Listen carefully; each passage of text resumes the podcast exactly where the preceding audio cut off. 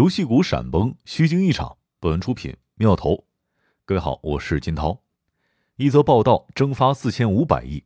近日，经济参考报发布一篇游戏危害青少年的报道，将网络游戏比作精神鸦片，点名腾讯王者荣耀，并称处罚的力度要同步跟上。这则消息如同在游戏股当中投下了一枚深水炸弹。截至午盘，游戏股代表腾讯控股、网易均下跌百分之十以上。中手游股价则下跌百分之二十点九四，三家合计蒸发近四千五百亿。不过，午后事件发生了哪些微妙的变化？相关报道相继删除，腾讯、网易和中手游的跌幅收窄。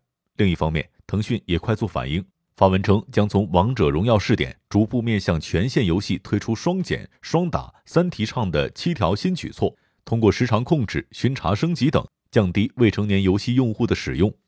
这次真的是给游戏业敲警钟，还是错杀呢？在见识了政策对教育行业的大棒之后，资本市场对类似消息可谓是风声鹤唳。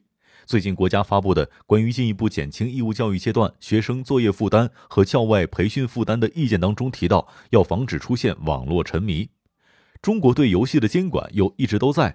若政府当前对游戏行业加强监管的话，游戏公司确实存在风险。但以上都是想当然的想法。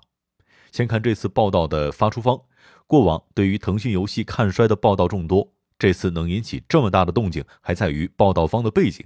经济参考报隶属新华社，很容易被认为是官方向外释放信号。可其实官方真想释放信号的话，并不会选择这家媒体，反而人民网、新华社、人民日报等几个官媒发布的信息才要特别警惕。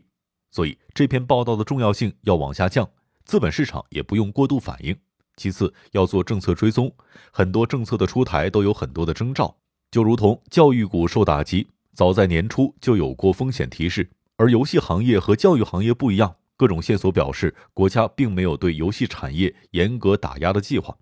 二零一八年的时候，国家对游戏业是警惕的，推出游戏版号制度，当时腾讯股价跌到二字头。当前国家对于游戏整体的监管思路是要做规范。投资要用多个线索交叉验证，单看一条信息很容易造成误判。同样是消息面，新华网前两天刚转发了一篇首届中国游戏创新大赛揭晓十五款原创游戏凭什么成明星这篇文章。经济参考报八月二号转发防护系统迭代升级，网易游戏开展暑期网络环境整治行动的这篇报道。七月二十三号，由中国音像与数字出版协会出品，央视纪录国际传媒有限公司承制的纪录片《你好游戏》在京举办开机仪式。再往前看，四月份，国家发改委和商务部在支持海南自贸港建立的一系列政策当中，有一条是鼓励当地发展游戏产业，把网络游戏的试点审批权下放给了海南。从整体消息面来看，国家对于游戏业的监管并不是一棒子打死。而是对其进一步的规范，引导游戏行业对社会发展提供正能量。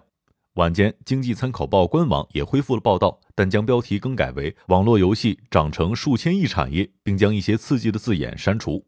从产业发展的长远角度来看，游戏、电影等文化娱乐产业是社会的刚需，能够一定程度提升人们的幸福感，具有存在的必要性。腾讯游戏业务会受到什么样的影响呢？